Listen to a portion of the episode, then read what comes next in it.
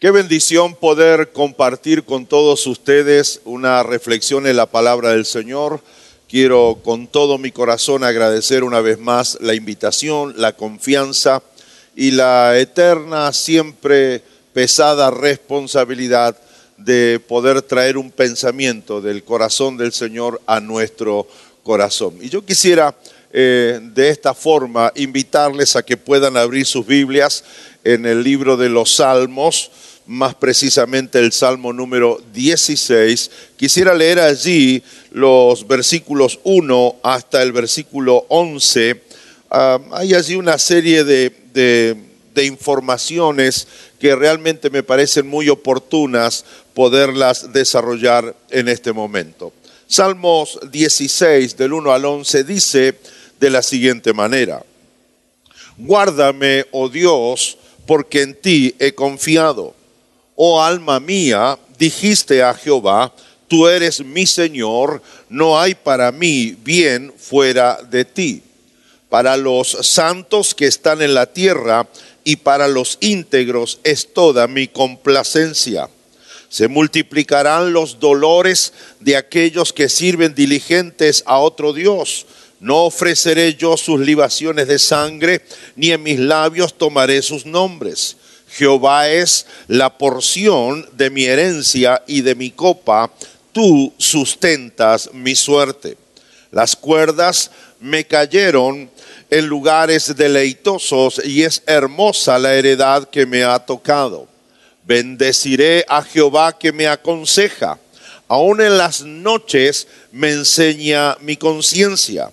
A Jehová he puesto siempre delante de mí, porque está a mi diestra, no seré conmovido. Se alegró por tanto mi corazón y se gozó mi alma.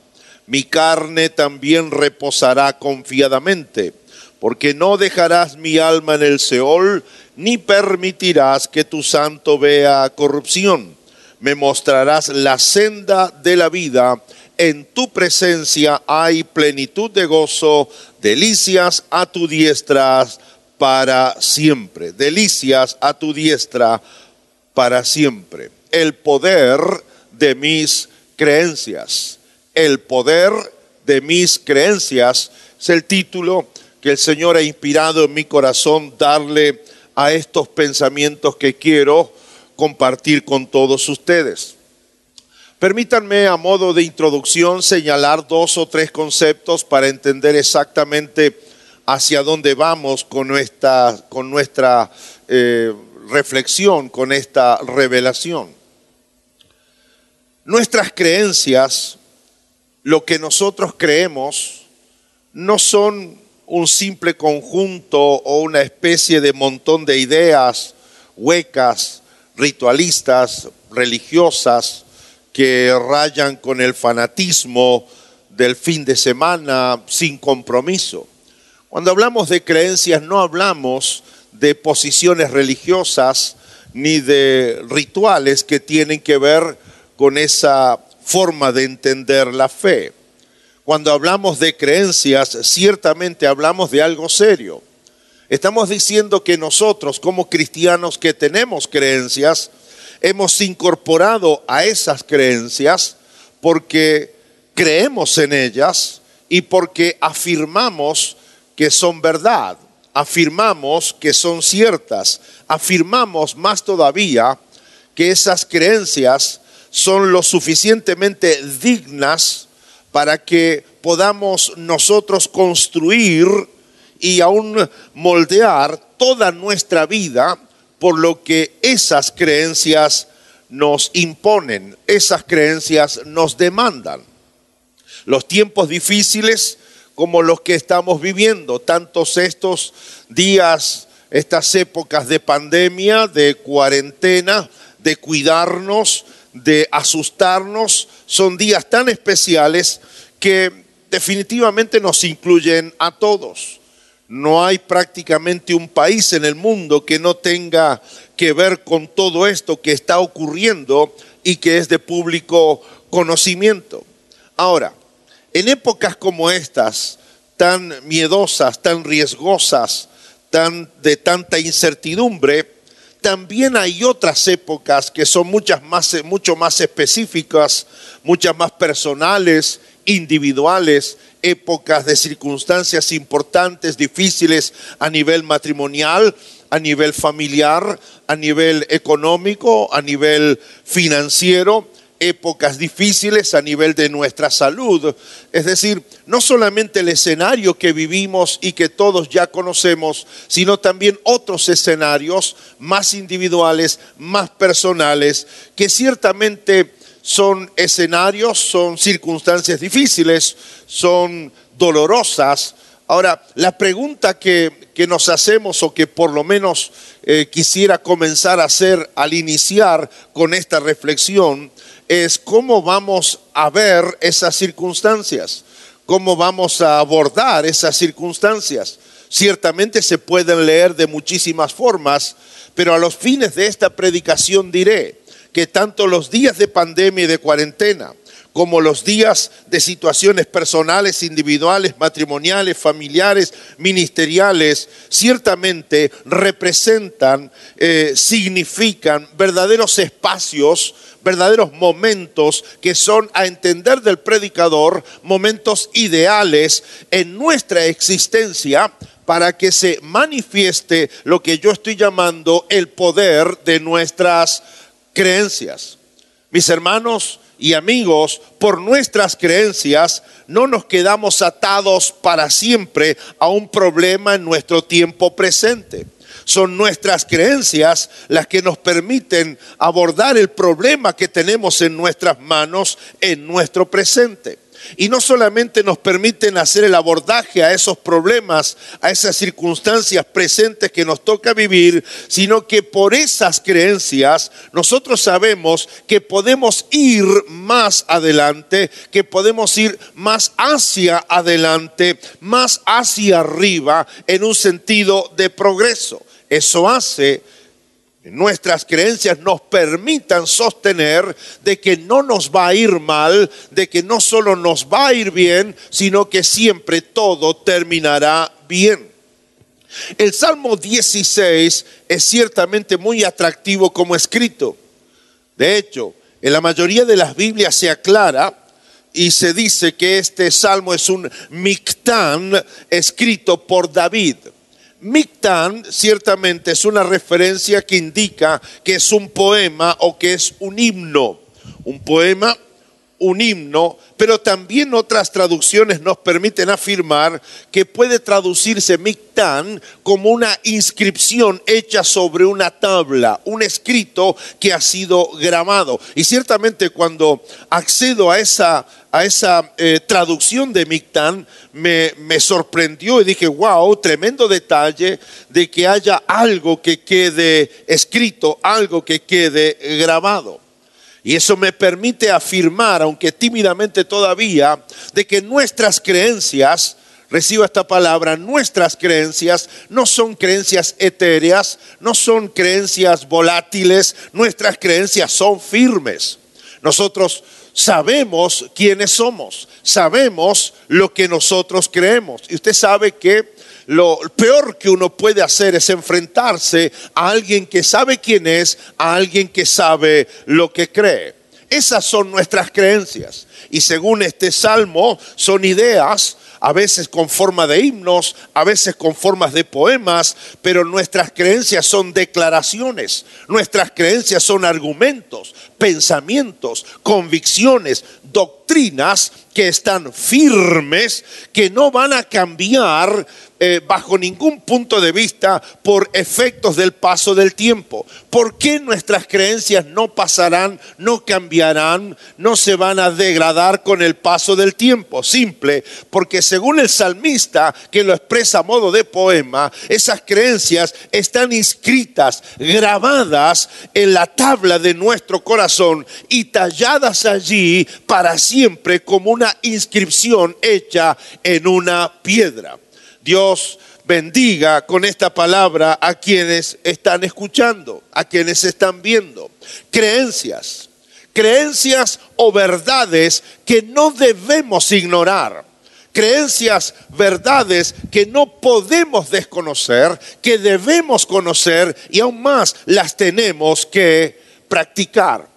Y mucho más todavía en días tan duros como estos en circunstancias tan difíciles como las que nos toca a todos nosotros transitar, se hace significativamente necesario que conozcamos nuestras creencias y que practiquemos nuestras creencias.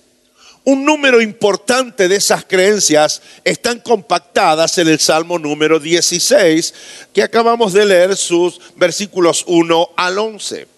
Volvamos otra vez a nuestro texto y quiero leer el versículo 1 para descubrir nuestra primer verdad o nuestra primer creencia.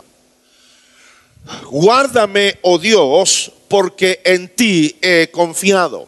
Guárdame, oh Dios, porque en ti he confiado. Nuestra primer creencia, según el Salmo 16, es esta. Solo en Dios confiamos. Si puedes decir amén allí donde estás, solo en Dios confiamos. Es interesante cómo está expresado.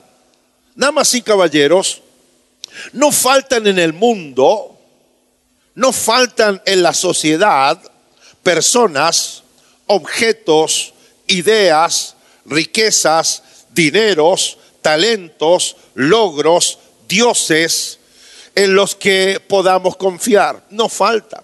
De hecho, la oferta de elementos, de cosas, de personas, de objetos en los que podemos confiar desde el punto de vista de lo que ofrece la sociedad es una oferta amplia, abundante eh, dentro de todo punto de vista.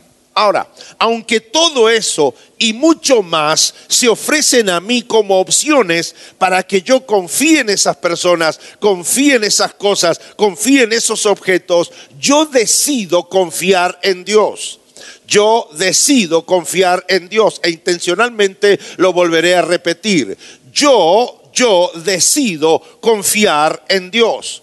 Porque, señoras y señores, confiar en Dios es una decisión personal. Confiar en Dios no es el resultado de una imposición de terceros. Confiar en Dios no es una muy linda declaración, no es una especie de tradición familiar. Confiar en Dios no es lo que hicieron los tatarabuelos, por eso lo hago yo como el tataranieto. Confiar en Dios es una decisión personal. Y si yo entiendo que es una decisión personal, entenderé también entonces de que mi vida va completa en esa creencia. Confiar en Dios es una creencia que nos unifica, nos identifica. Confiar. Confiar es esperar con seguridad y credulidad que algo suceda o que alguien se comporte como se desea. Confiar es encargar algo a alguien o poner bajo su cuidado algo eh, respecto de esa persona. Nosotros, los cristianos, los que estamos conectados ahora, los que no están conectados, los miles y millones de cristianos alrededor de todo el mundo, hemos decidido poner nuestra vida bajo el cuidado de Dios, bajo la custodia de Dios. Es por eso que siempre nos mantenemos, nos mantendremos expectantes y esperando de que Él obre según Él nos ha prometido. Como esa es nuestra creencia, nosotros confiamos en Dios, siempre estamos esperando de que Él haga algo. ¿Qué es lo que más escucho para estos días de dolor, de incertidumbre, de pandemia, de virus, de falta de empleo, de depresión, de, encierro? ¿Qué es lo que más escucho de labios de los cristianos? Estoy orando a Dios, estoy esperando porque Él va a hacer algo. Seguro que Dios va a hacer algo. Eso es lo que decimos. ¿Por qué lo decimos? Porque eso es lo que creemos. Esa es nuestra primer creencia según el Salmo 16. Hay una más, versículo 2. Oh alma mía, dijiste a Jehová, tú eres mi Señor, no hay para mí bien fuera de ti. Segunda creencia, segunda verdad, todo mi bien es Todo mi bien está en Él.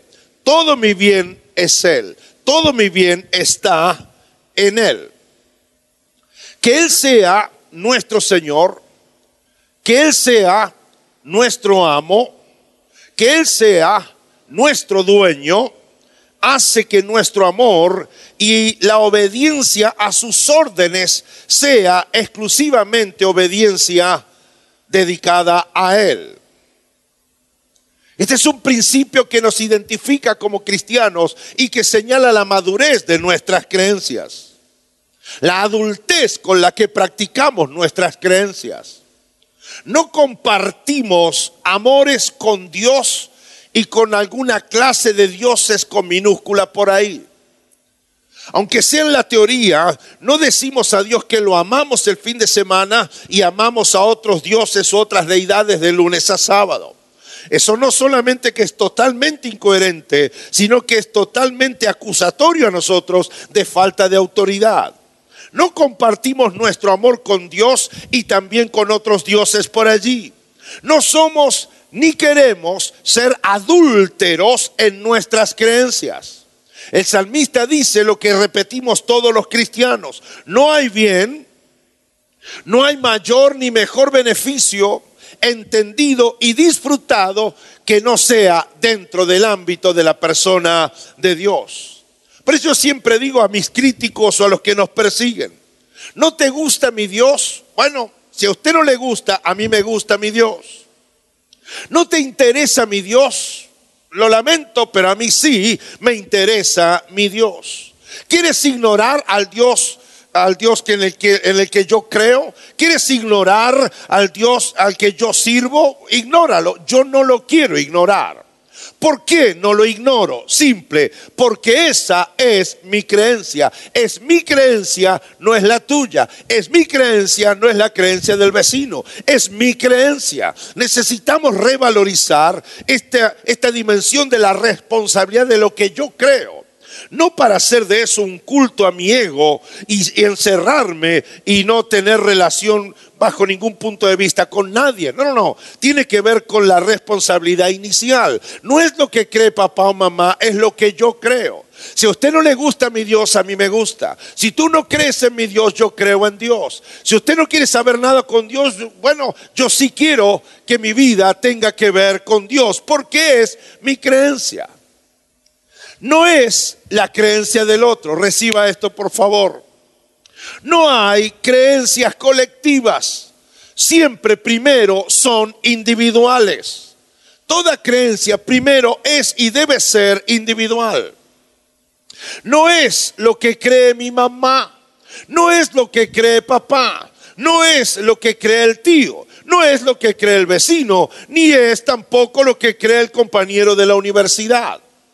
Y aun cuando cada uno ejerce su derecho a creer en quien quiera, lo cierto es que creer en Dios es una decisión personal. La creencia en Dios del otro no me salva a mí. La creencia en Dios de tu mamá no te salva a ti. La creencia en Dios de tu pastor y tu pastora no, te, no lo salva a usted. Es la creencia que usted tenga o que no tenga respecto de quién es Dios. Aunque hay muchos bienes que se ofrecen para reemplazar a Dios en mi corazón, para mí esos bienes no existen. Y si no existen, entonces no los considero. Eso es lo que creo. Eso es lo que dice el salmista.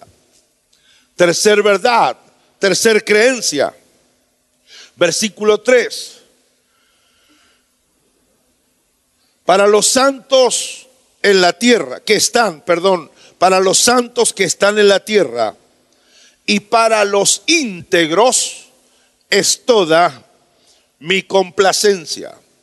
Tercer verdad, tercer creencia, que desarrolla aquí el salmista es que la fe del otro me inspira.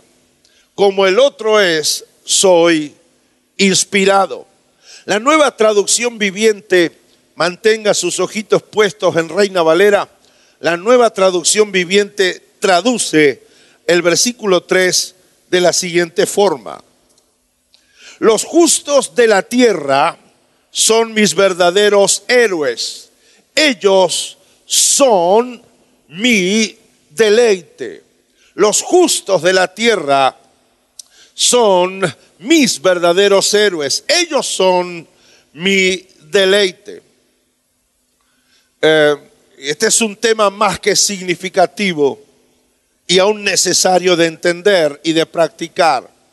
Es verdad, sí, es verdad, que yo no tengo que poner mi vista en los demás para llevar adelante una relación con Dios.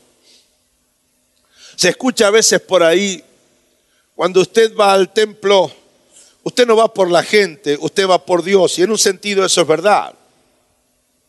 Pero lo cierto es que termina siendo una verdad incompleta. Yo voy a un templo, bueno, cuando íbamos, uh, y voy por Dios. Pero también mi, mi razón por la cual voy al templo, Dios, se verá modificada, se verá influenciada, se verá afectada o se verá potenciada según los, los demás hombres y mujeres que van al mismo templo. Yo no pongo mi vista en las personas en el templo, pero sí ciertamente este salmo me dice a mí que yo debo considerar el mirar a otros y creo que entraré en un tema un poquito controversial, pero necesario de poder por lo menos mirar, leer, aunque sea tocar un par de minutos. Es verdad que no debo mirar la vida de mis hermanos, pero no debo mirar la vida de mis hermanos en el sentido de mirarlos para juzgarlos, mirarlos para condenarlos. Lo que estoy diciendo, y vuelvo otra vez unos segundos atrás, yo vengo a un templo por Dios pero no puedo negar de que al mismo templo vienen 500, 800, 1000, 2000 en dos o en tres servicios. Y de hecho, voy a ver al resto de la comunidad, al resto de la congregación. Y no debo mirarlos a ellos en el sentido de juzgarlos o de condenarlos, como visten, de qué carro bajan o estacionaron afuera del templo, cuál es la ropa que ellos utilizan, cuál es el pecado que ellos cometieron.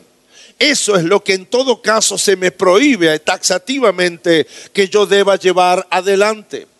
Pero sí se me permite y se me da permiso, inclusive el salmista me alienta de que yo pueda eh, practicar otro aspecto del mirar a los demás. Y aquí va, yo puedo y hasta necesito mirar a otros, pero solo con el objetivo, la razón de ser inspirado por los otros. Es la inspiración que surge de la inspiración mutua. Lo que el otro dice me inspira. Lo que el otro hace me bendice. De hecho, no quiero mirar a otro porque levanta las manos, sino que si él levanta las manos, el hacerlo y hacerme pensar que por algo lo hace me inspira a mí.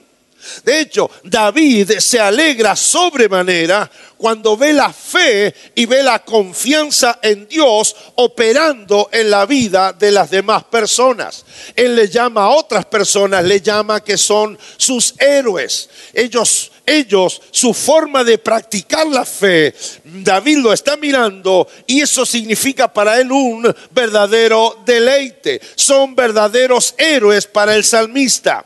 Es decir, por encima de lo duro de sus procesos de vida por encima de sus dificultades, de sus pruebas, sus enfermedades, esas personas que David está mirando, por encima de sus crisis, por encima de sus dolores, esas personas siguen creyendo. Y el salmista los está mirando. Ellos creen y siguen creyendo. Ellos siguen creyendo y seguirán creyendo mañana. Morirán creyendo. Eso David lo está viendo. Y eso es para él una inspiración. No dudo que esta iglesia está llena de héroes. ¿Cuántos dicen amén?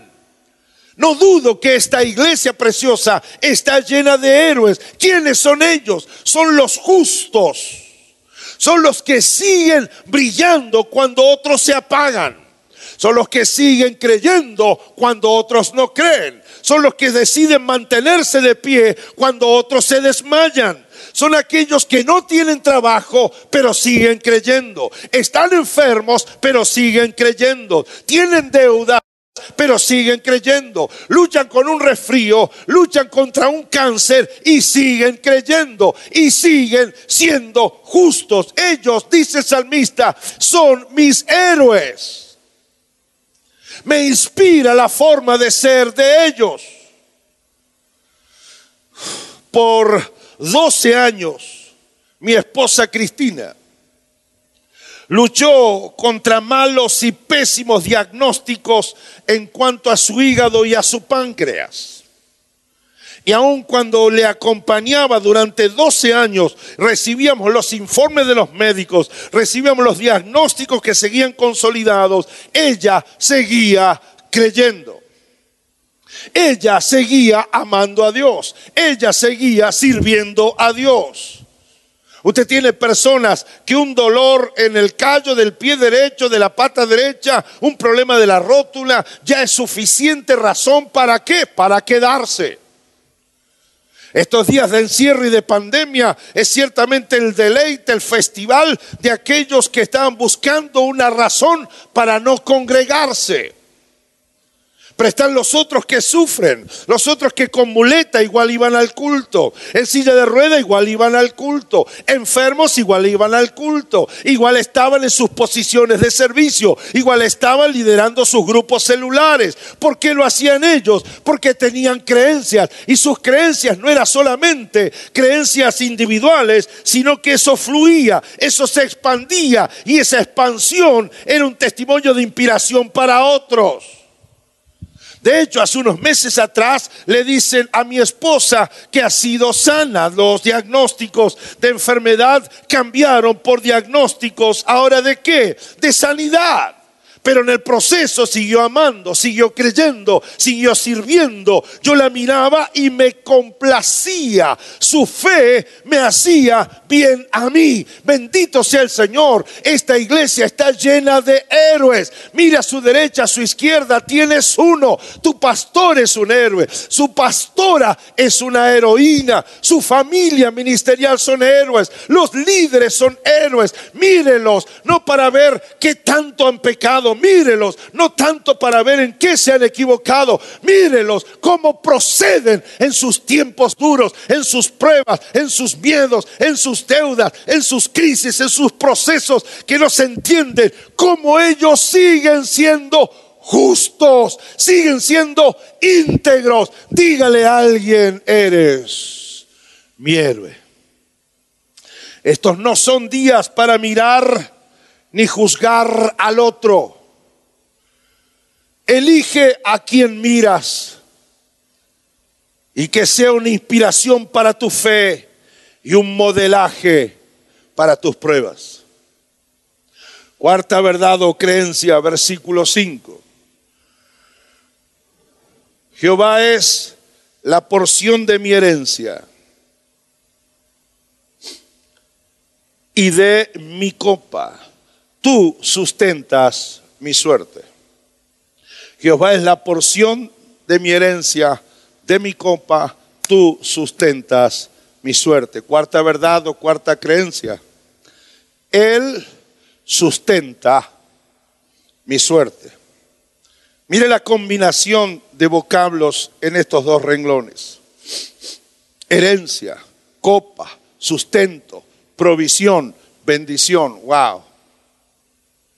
Es una combinación poderosa, explosiva de bendición, herencia, copa, sustento, provisión, bendición. Eso creemos, eso creo. Yo no vivo a lo que me salga. No soy un error. No soy la equivocación de nadie. No construyo mi vida por la opinión por la envidia, por la burla, por el menosprecio del otro hacia mi persona, ni mucho menos por el diagnóstico que quieran darle a mi suerte, es decir, a mi futuro inmediato. Yo no construyo mi vida basándome y esperando esa clase de percepción y de visión. Yo no vivo esperando un golpe de suerte. No vivas esperando un golpe de suerte. La suerte no existe. El que existo soy yo. La suerte no existe. El que existe es Dios. Entonces es entre Él y yo, entre Dios y tu persona, entre Él y yo. Y yo vivo, yo vivo porque Él vive. Vivo por lo que Él dice. Vivo porque Él me lo permite. Entonces, la pregunta es, ¿estás vivo?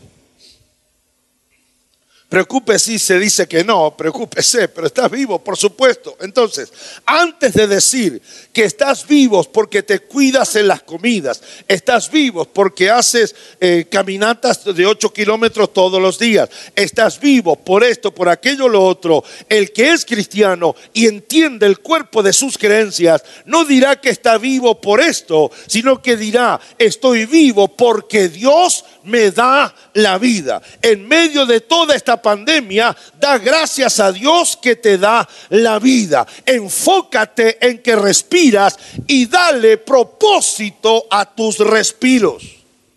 Dios le da sentido a mi vida, propósito a mi vida, razón de existir a mi vida. Mi vida está sustentada sobre argumentos sólidos para vivir, planes sustentables para mi desarrollo que me los inspira Dios. No soy hombre con cara y uniforme espiritual y fanático. No soy parte del conjunto idiotizado de religiosos domingueros de fin de semana y calientabancos. Yo sé lo que creo. Espero que digas lo mismo. Saber por qué crees y qué es lo que cree. Mi bendición como persona no viene de un gobierno. Mi bendición como individuo, como sujeto social, no viene de un banco, no viene de una organización, no viene de nadie. Mi sustento, mi bendición viene del Dios que me sustenta. Él me da solidez. Él compacta mi vida, mis negocios, mis ideas, mis nuevos emprendimientos, mis bienes, mis bienes. No los obtuve yo, me los dio Dios porque Él es mi copa de bendición. Esas son mis creencias y debo vivir por ellas hoy más que nunca. Quinta verdad o creencia, versículo 8.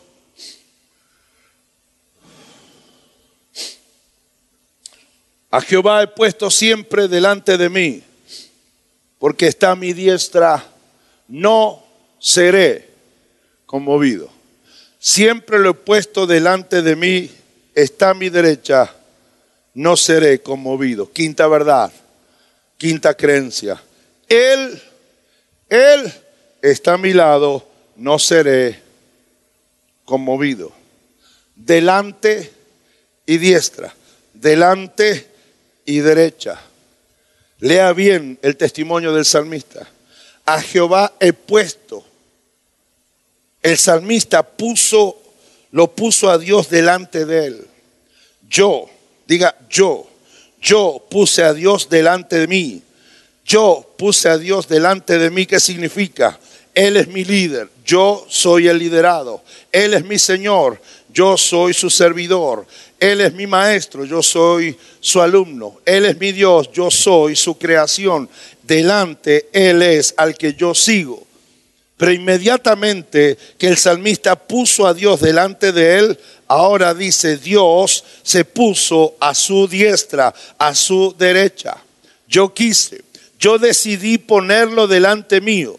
Y cuando hice esa decisión, Él comenzó a caminar al lado mío. No sé si estás viendo esta dinámica, a mí me, me, fascina esto.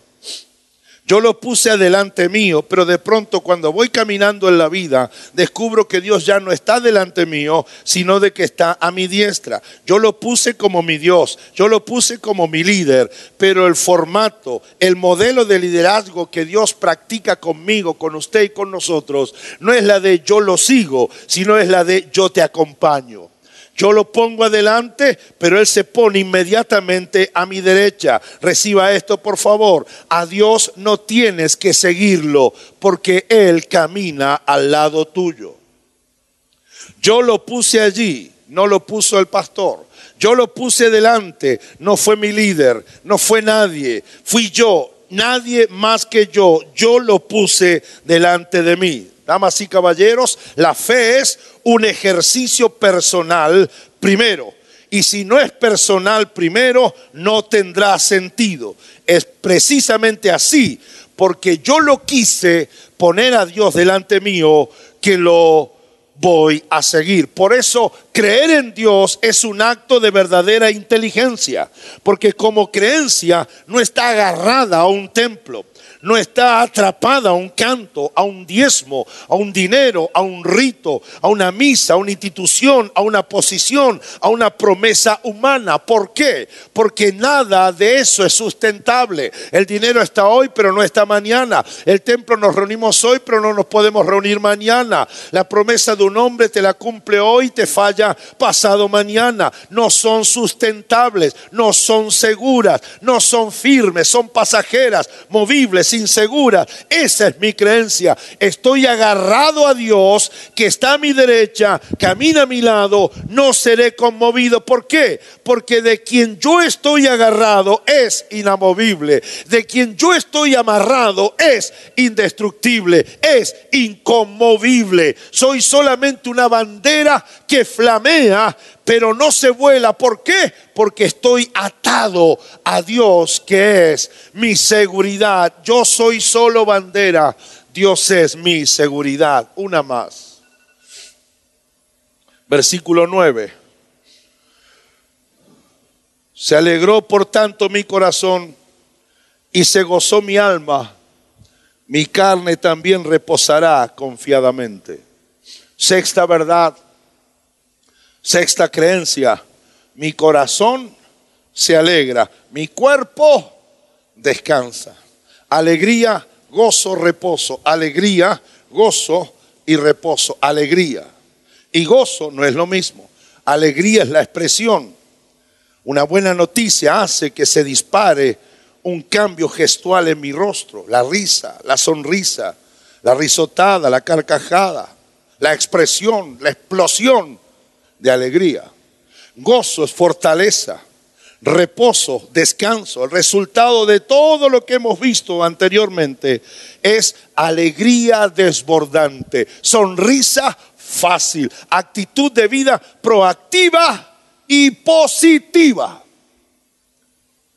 Mi hermano, el problema, el problema que tienes no es tu cara, no hay arreglo. El problema no es la cara que tienes, el problema es la cara que pones. Y si todos en tiempos de pandemia y cuarentena andan tristes, y a eso le sumamos que los cristianos están iguales de tristes o peor, más tristes que los que no lo son, definitivamente hay un problema de creencias dentro del pueblo del Señor. El resultado, primer resultado de todo lo anterior es alegría desbordante una actitud positiva, proactiva. El corazón, el alma, el cuerpo, sea, el todo de mi vida y de mi persona son atravesados por la alegría. Esto es la explosión de júbilo, del gozo. Esto es la fortaleza que nos da seguridad. Recta final. Tener a Dios como mi Dios no es una experiencia triste, no es una experiencia aburrida, monótona, sin sentido. Tener a Dios hace la diferencia. No me alegro porque me cuentan chistes. No necesito de un bufón para que me traiga alguna alegría. Dios es la razón de mi alegría. Es Dios y no es el no es lo que me da Dios lo que me alegra, es que Dios esté, eso es lo que me alegra. Cristina, mi esposa, no me alegra porque me hace bromas, me alegra porque vive conmigo. De eso se trata. Por eso no nos entienden a los cristianos que sonreímos cuando hay que llorar. Estamos tranquilos cuando todo se viene abajo. ¿Por qué somos así? Porque somos lo que usted y yo somos, lo que nosotros creemos. Séptima y última verdad o creencia. Me mostrarás la senda de la vida en tu presencia y plenitud de gozo. Delicias a tu diestra para siempre. Esto creemos los cristianos. En la presencia de Dios nos gozamos. Esta es una creencia poderosa, que Dios me mostrará el camino, la senda de mi vida. Si con Dios resolví para qué nací, resolví por qué vivo y por qué razones habré de morir, eso alegra mi alma. ¿Sabe? Por eso nunca nuestra relación con Dios puede ser meramente religiosa. No es una práctica de cáscara hueca de fin de semana. Tiene que ver con la vida. Mi creencia en Dios afecta mi camino hacia adelante. Adelante, no hacia atrás. Mi experiencia y mi creencia en Dios es de avance, no es de retroceso es de bien y no es de mal, es de seguridad y no de miedo, es de progreso y no de retroceso. Esto es algo que tenemos que entender. Y a veces los críticos, por no querer entender o por el simplemente hecho de querer juzgar o burlarse, entonces creen de que esto tiene que ver con teologías, que la prosperidad de que, y cosas extrañas. No, no, no. Esto tiene que ver con el sentido más básico bíblico. Si yo me relaciono con Dios, no soy una persona triste. Me cambia hasta el temperamento. ¿Por qué cambia mi temperamento? ¿Por qué me alegro? Porque mi actitud de vida ha cambiado. Mi actitud de vida no depende del dinero que tengo en el bolsillo, del que está ahorrado en el banco, ni del trabajo. Porque hay cristianos que hoy no tienen trabajo y que ya se han devorado todos sus ahorros. Pero ¿por qué siguen alegres? Porque la alegría no es lo que les da Dios. La alegría es que Dios está con ellos. Y si está con ellos, eso es suficiente. Cuando uno descubre esto y sabe que Dios lo ha auxiliado en el proceso, no quiere que su presencia sea parte de uno. ¿Por qué no queremos que su presencia sea parte de nosotros? Respuesta, porque es un placer vivir con Él para siempre. El salmista dice, es una delicia, es una experiencia deliciosa. Algunos están pasándolo mal, otros no lo están pasando mal, otros no sé cómo están, pero solo una cosa te digo, que hay poder en tus creencias en Dios. Vine por invitación de su pastor, pero vengo de parte del Señor a decirte, anímate mi hermano, no tengas miedo, no entres en pánico con esa facilidad. Lánzate a descubrir el poder que hay en tus creencias, el poder que se desata en medio de lo que vives y, de hecho en medio de lo duro y triste que estás viviendo. El poder de tus creencias puede desatarse de tal modo que te garantiza de que todo puede ir mejor. El poder de mis creencias. Esto me dijo el Señor que les dijera. Por eso quiero orar ahora para que en medio de tus circunstancias, por difíciles que ellas sean, puedas descubrir el poder que existe en lo que crees. Padre, te pido en este momento, en el nombre poderoso de Cristo Jesús, que por encima de la dura de la historia que nos toque vivir, el poder de tu Espíritu Santo ayude a todos y cada uno de nosotros y principalmente a quienes dan testimonio ahora que no lo están pasando bien. Que tu Espíritu Santo les ayude a descubrir el poder que hay en lo que creen. Que la creencia no es una mera lista de códigos, de requisitos, sino que es palabra tuya grabada, un mictán en nuestra alma Señor, que donde todos se encuentran ahora, nos visites de tal manera y de tal modo, Señor, que puedas marcar una diferencia y la diferencia de como resultado un pueblo en avivamiento que se vuelque masivamente a buscarte, a investigarte, a saber más de ti, a conocer más de ti, porque al conocerte más a ti, conocerán mejor lo que creen. Declaro que esta palabra no volverá a ti vacía. Y aún declaro, Señor, que esas personas que no son cristianas también entregarán su corazón al Señor. También pasarán de muerte a vida y serán parte de la gran familia tuya. Oro creyendo que esto es verdad y que tu palabra vuelve con muchos frutos a tu seno, a tu corazón, por Cristo Jesús nuestro Señor. Amén, amén y amén. Si usted ha tomado una decisión por el Señor Jesucristo, esta es una preciosa iglesia en la que usted puede comenzar a crecer en los desafíos de la fe, en el ámbito de una familia preciosa y maravillosa, bajo el liderazgo de unos pastores increíbles. Seguramente hay alguna noticia por allí, algún número, un WhatsApp, un correo electrónico que aparece en las pantallas y que ciertamente será una forma poderosa, rápida, efectiva, para que puedas hacer contacto de modo que se te pueda ayudar mejor. El Señor les bendiga y oro para que descubras de ahora en más el poder que hay en tus creencias. Muchas gracias. Dios les bendice.